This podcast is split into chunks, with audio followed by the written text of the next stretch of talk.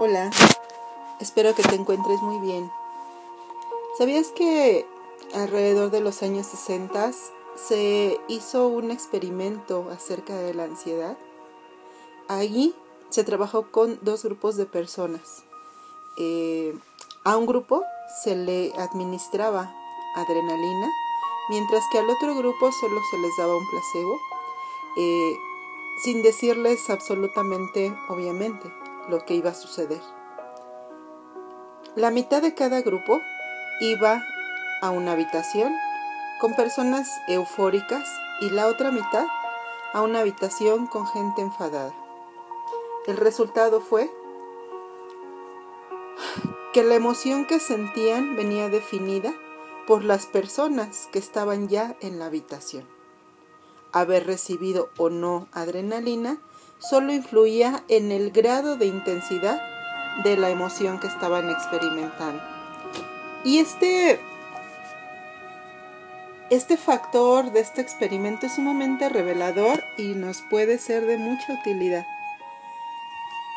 Finalmente, cuando estamos experimentando un entorno que consideramos para cada uno eh, irritante, peligroso, eh, incómodo, obviamente vamos a tener una respuesta interna. Eh, esa respuesta interna también influye en el resultado final. Pero lo principal que nos dice este, este experimento es cómo, eh, cómo estoy preparándome o no, o cómo estoy disponiéndome a responder, asimilar y gestionar las experiencias externas. Voy a encontrar no solo como en el experimento, ¿no? En la calle encontramos personas furiosas, eufóricas, tristes, llenas de miedo, y todos no nos damos cuenta que salimos a compartir eso. A veces ni siquiera compartimos compañía, a veces lo que compartimos son eh, nuestras experiencias de, de angustia, de miedo, de desesperación, a veces no nos damos cuenta de la gran responsabilidad que implica compartir tiempo con los demás. Yo comento esta, esta situación mucho, ¿no? Cuida lo que platicas, porque imagínate que detrás de ti está una persona que ha estado batallando, sufriendo con la ansiedad, con el miedo, y que es su primer día que se atreve a salir y adelante nosotros hablando de catástrofes y temores. ¿Te imaginas el impacto que tienes hacia esa persona? Pero la mayoría de veces o gran parte del tiempo pues no hay esa conciencia. Entonces queda que pues a los que estamos pasando por esa experiencia de, de, de sufrir temor, ansiedad, angustia, eh, mantenernos ecuánimes, fuertes, claros, conscientes, para no dejar nuestro campo de percepción abierto a que eso nos afecte en cada momento, ¿no? Voy en el transporte, escucho una plática y eso sube el grado de mi ansiedad. Me bajo del transporte, llego al trabajo y la primera persona que me encuentro me, habla de lo mal que está todo, ¿no? Llego, me voy con mi amiga a tomar un café y mi amiga me habla exactamente de lo mismo. Obviamente ya hemos hablado acerca de que las personas que nos rodean solo resuenan lo que nosotros vamos pidiendo, ¿no? Vendo manzanas, me van a buscar personas que venden manzanas. Vendo pan, me van a buscar personas que venden pan. Entonces es uno, ir viendo qué mensajes estoy mandando para que las personas me, me generen, me contribuyan a los estados de ansiedad. Y dos, cómo me estoy cuidando, cómo me estoy fortaleciendo para que todo eso no me, no me impacte, no me, no me descontrole, no me saque de, de, de, un centro al que yo quiero llegar, ni me esté aumentando el estado de ansia. Eh, de este experimento se llegaron a varias conclusiones. Eh, una de ellas, que nuestra emoción, nuestro estado, en este caso de ansiedad, depende de la evaluación subjetiva que hacemos de la situación, justo lo que te comentaba, que no tiene que coincidir con la que objetivamente puedes hacer.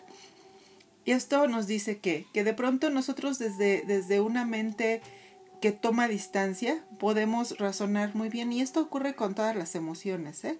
Cuando miramos a alguien en el dolor de una pérdida, es más accesible poder decirle, oye, lo siento, mira, ¿por qué no vas acá o allá?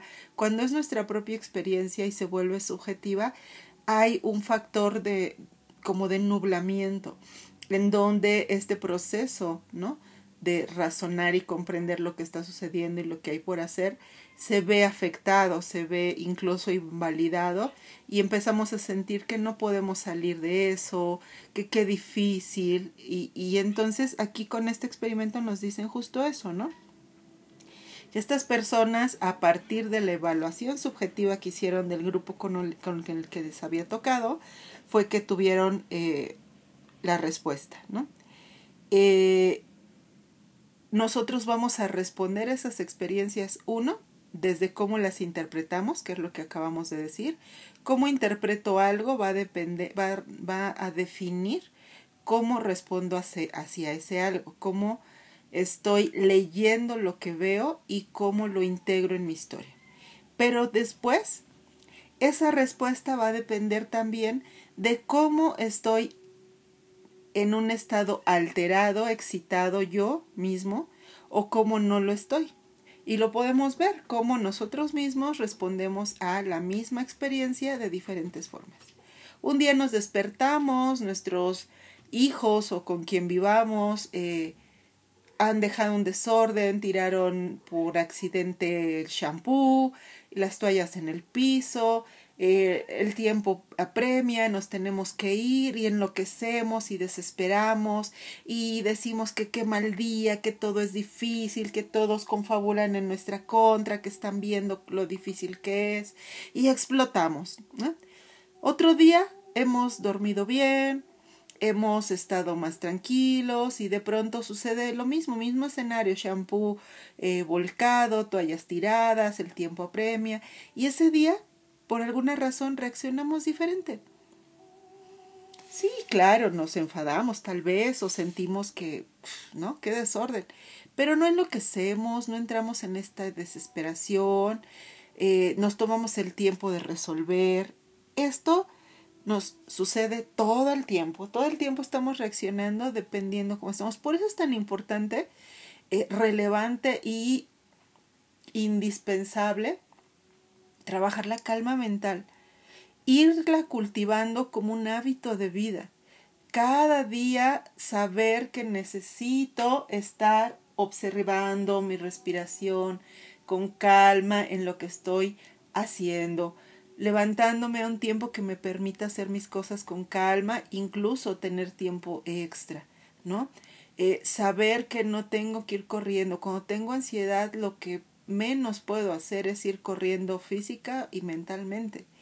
No apremiar las cosas, tener una estructura, una estructura y ser flexibles con esa estructura. Conforme más calma vamos teniendo, más vamos desarrollando la capacidad de que nuestra excitación en general sea en un pico bajo, para que entonces no tengamos estas reacciones de descontrol. Y también eh, se llegó a la conclusión de que las reacciones fisiológicas que, que están ahí, ¿no? Eh, subyacentes a muchas de nuestras emociones, eh, se perciben o pueden incluso ser muy similares a, por ejemplo, cuando sentimos miedo, fobia, angustia, estamos tensos, preocupados. Entonces, obviamente, tú, imagínate, ¿no? Fíjate bien, persona va hacia un lugar. De pronto siente que le palpita el corazón, las manos le sudan, siente un zumbido en los oídos, siente que le revolotean mariposas en el estómago, está eh, sintiendo cierta eh, angustia, cierta sensación interna por algo que va a pasar. Llega al lugar, abre la puerta y ve a la persona que tanto le gusta. Esas respuestas fisiológicas tienen que ver también, por ejemplo, eh, cuando nos eh, gusta a alguien, no estamos enamorados o discutimos con alguien que nos gusta y al otro día sentimos esta angustia, ¿no? Pero también mismo escenario, misma persona, va caminando, siente desesperación, sudor en las manos, palpita el corazón, incluso siente que le falta la respiración. Y resulta que está teniendo un ataque de ansiedad.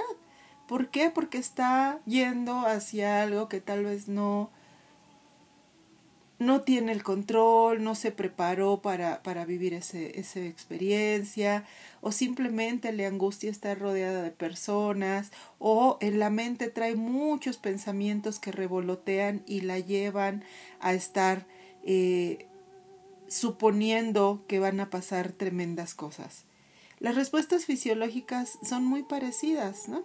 Y entonces también necesitamos empezar a ponerle a cada experiencia interna su nombre. Esto es miedo, esto es estrés, esto es una fobia, esto es una preocupación, esto es un hábito con el que respondo a todo lo nuevo, esto es ansiedad. Y al irle poniendo nombre a cada cosa vamos a tener la posibilidad de saber que no todo lo que nos sucede es ansiedad y no envolvernos en una personalidad. Eso también es bien importante, quitarnos el estigma, la playera de soy una persona ansiosa, ¿no? Y empezar a trasladarlo a ver la ansiedad como un, un momento, un estado que nos eh, lleva, que nos absorbe, absorbe pero que no es nuestra totalidad. Empezar a vernos como personas tranquilas, dar más relevancia, gratitud y conciencia a los momentos que estamos bien. ¿Qué estaba haciendo cuando estaba yo tranquila? Cuando estaba yo eh, pudiendo mantener la calma. Y hacer más de eso, de eso que nos hace estar en tranquilidad. Eh, la, la ansiedad como tal eh, es una excitación y con esa, ese estado de, de, alerta nos volvemos como, como un cazador, ¿no? Que aguza la mirada, el oído y está atento. Así, con la ansiedad, haz de cuenta que todo como que esta cuestión de, de, de percibir se altera, se vuelve ansioso. Y entonces percibimos a partir de ahí eh, nuestras respuestas, por lo tanto, van a estar siendo eh, prácticamente automáticas.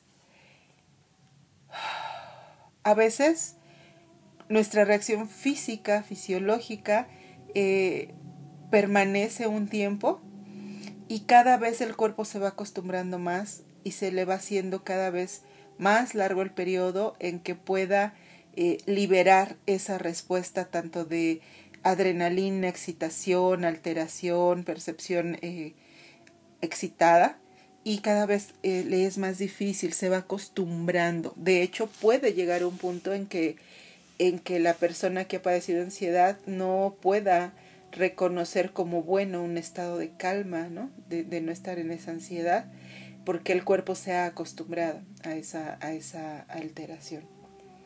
Y esa misma alteración o excitación puede dar lugar a diferentes emociones y a diferentes estados. Eso va a depender de cómo estamos interpretando esa experiencia, eh, ese origen que me está generando este resultado. Entonces, eh, cuando yo tengo en general, por ejemplo, ansiedad por la impermanencia, ¿no? El cambio, el que las personas se vayan, el que las personas eh, dejen de estar en mi vida, el que las personas no puedan estar en mi vida, eh, que tengo esta, esta, esta reacción ante la soledad y así, obviamente todo lo que derive de eso se va a volver ingrediente de esa, de esa mezcla, ¿no? Eh, no solo me voy a enfocar, por ejemplo, en, en que ok, tengo temor a la muerte o tengo temor a que las personas se vayan de mi vida y me voy a enfocar en eso, no, sino que vamos a empezar a, a mirar todo lo que confirme esta percepción, esta creencia, esta, esta forma de ver, ¿sí? voy a buscar noticias inconsciente o conscientemente, voy a caer en pláticas donde las personas me hablen de lo mucho que, que sufrieron en ese momento de pérdida, de impermanencia, voy a tomar las experiencias no solo propias, sino ajenas, para yo reforzar el por qué me siento así para afirmar que lo que estoy sintiendo es válido. Y claro que es válido lo que sentimos, pero aquí de lo que se trata es que aún que lo estemos experimentando y tenga validez para nosotros y, y todo lo que, lo que se conjuga para esa experiencia, dejar de sostenerla y nutrirla incluso con experiencias que no son nuestras, ¿no? Eh, por eso toma tanta relevancia nuestra conducta consciente qué estoy hablando, qué estoy permitiendo que, que, que, mi, que mis, mi persona escuche. Freno mi, mi, mi hábito o mi adicción que a veces tengo de estar escuchando noticias negativas. Ajá, yo sé que hay una fuerza interna que nos jala a comprobar que lo que sentimos es válido. Pero también tenemos otra fuerza interna que es sumamente poderosa que nos puede ayudar a ir disolviendo esta creencia de que todo eso que me angustia va a suceder y es, es totalmente posible, pues también es totalmente muy posible que no suceda. Y las experiencias de los demás eh, tienen causas y condiciones diferentes a las mías. A mí no me va a pasar eso o si me va a pasar algo va a pasar diferente. Igual y sale todo súper bien igual y, y me abro a ver y no desde antes supongo lo que va a suceder. Ya habíamos comentado esto. Todo lo que sucede está sostenido por infinidad de factores. Para que tú y yo podamos ir a nuestra cocina, tomar una naranja, partir esa naranja y hacer un jugo delicioso, el mejor jugo que he tomado en la vida, para que nosotros tengamos esa experiencia, tuvo que haber uno, que tuviéramos una naranja con un, buen sabor y una buena textura y una buena eh, calidad. Pero para que tuviéramos una naranja con esas características que nos dieran un buen jugo, tuvimos que haber ido a comprarla. Y para haber ido a comprarla tuvimos que tener dinero. Y para tener dinero tenemos que trabajar. Y para tener ese trabajo tuvimos que ir a solicitarlo y prepararnos para él. Y para prepararnos para él tuvimos que ir a la escuela. Y para ir a la escuela necesitamos eh, deseos de estudiar y en algún momento a nuestros padres que solventaron nuestros estudios. Y en algún momento nuestros padres necesitaron un trabajo y así podemos seguir. Por otro lado, también necesitamos a una persona que se dedicara ¿no? a, a, a sembrar, a, cosechar, a cultivar esa, esa, esa naranja, un transporte que fuera y trajera esa naranja, una persona que la pusiera donde la tomamos para comprarla. Y si nos vamos más atrás, esa persona que sembró esa semilla de naranja y la persona que eligió exactamente esa naranja en el camión que vino para que nosotros la tuviéramos. Pero tú imagínate que ese día ese, ese, ese granjero no fue a trabajar y mandó a alguien que no sabe del tema. Y esa persona escoge otras naranjas y las lanza en el, en el camión. Y llegan al súper donde nosotros la adquirimos. Y todas las naranjas eran ácidas. Las traemos porque no habían otras. Hacemos nuestro jugo, que no es ni tan delicioso, ni tan dulce, ni tan aromático como el de al inicio de este relato. Un solo factor que el granjero no fuera a su trabajo, cambia nuestra experiencia de un jugo delicioso el mejor que he tomado. Así es esto del miedo y la ansiedad. Con un solo factor que cambies, va a ir cambiando la experiencia. Aquí la cuestión es, ¿estamos listos para soltar la experiencia? Porque tal vez a veces nos preguntamos, ¿qué voy a hacer si no me siento así? Y yo te voy a decir qué puede suceder. Puede suceder que te sientas libre, tranquila y en control de lo que sientes y de hacia dónde quieres ir. Por favor, esta semana trabajamos con esta disolución, esta interconexión entre todos. Observa una experiencia reciente que hayas experimentado esta angustia, esta ansia y desmenúzala, ve hacia atrás, esto sucedió, aquello sucedió, igual y yo puedo cambiar esto y el resultado trata de irlo armando para que veas que es real. En cuanto un factor cambia, la experiencia cambia. Obviamente también nos quedaría trabajar nuestra subjetividad. Desde qué estado interno, desde qué construcción histórica tengo una respuesta ante ciertas experiencias. Espero que todo esto sea eh, de gran beneficio. Te mando abrazos con cariño. Hasta la próxima.